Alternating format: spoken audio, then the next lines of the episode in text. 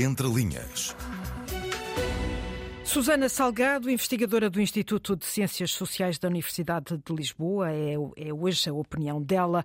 Uh, professora Susana Salgado, temos ainda os ecos eh, desta última sondagem da Universidade Católica para a RTP Antena 1 e Público, a revelar que aumenta o número de indecisos. Em sua opinião, por que é que isto acontece quando o país já está, na prática, há quatro meses em campanha? Na verdade, tenho uma, uma perspectiva muito própria sobre esta realização e divulgação de tantas sondagens durante uh, os períodos de pré-campanha e campanha eleitoral. E isso pode até explicar um bocadinho porque é que eh, nesta fase ainda há uh, este número de indecisos. Eu, na verdade, não penso que uh, a divulgação de, de, das sondagens seja assim tão benéfica para o debate político dos temas e dos problemas que, que um, preocupam as pessoas. E até também para, para alguns partidos mais pequenos. Porquê? Porque se entra a discussão nesta dimensão de competição, na lógica do vencedor-perdedor, eh, e retira espaço àquilo que devia ser eh, de facto debatido eh, que são as propostas dos diferentes partidos, que são os problemas das pessoas, os problemas do país. Ou seja, leva os partidos a terem um cuidado redobrado com a dimensão da estratégia e, claro, depois perde-se conteúdo, perde-se substância. Assim, aquilo que nós vemos é por vezes um taticismo que é exagerado, que é induzido precisamente pelos resultados das sondagens e dá muita ideia uh, de partidos e políticos a falarem uns para os outros e para os jornalistas também.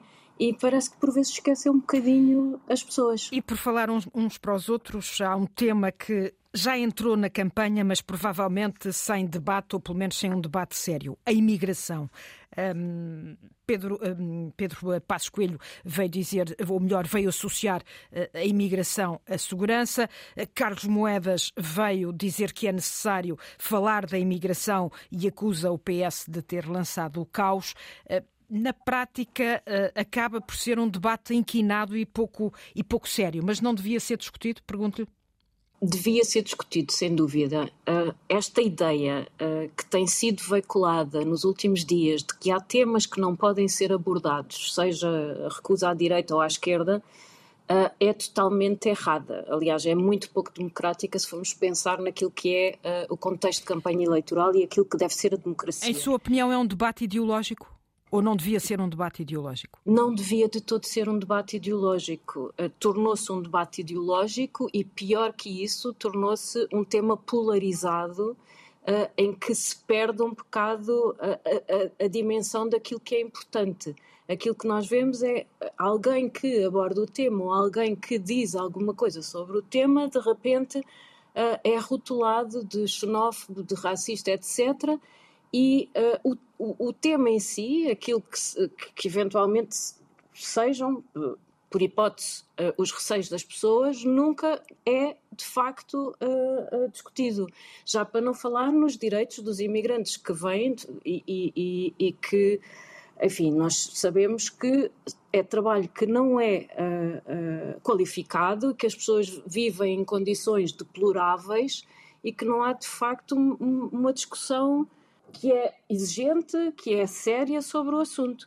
E o que, é que, o, que é, o que é que acontece? Leva a que o partido, ou, uh, enfim, uh, neste caso tem sido o Chega, foi agora o PSD, mas leva a que os partidos que abordam o tema acabem por ficar com alguma vantagem no eleitorado para quem esse tema uh, é importante. E isto aqui pode ser a imigração, mas acontece com outros temas, por exemplo, a corrupção também, enfim, tem sido um bocadinho esquecido e depois acaba por beneficiar uh, os partidos que uh, o trazem para o debate, não é? Susana Salgado, investigadora do Instituto de Ciências Sociais da Universidade de Lisboa. Entre linhas.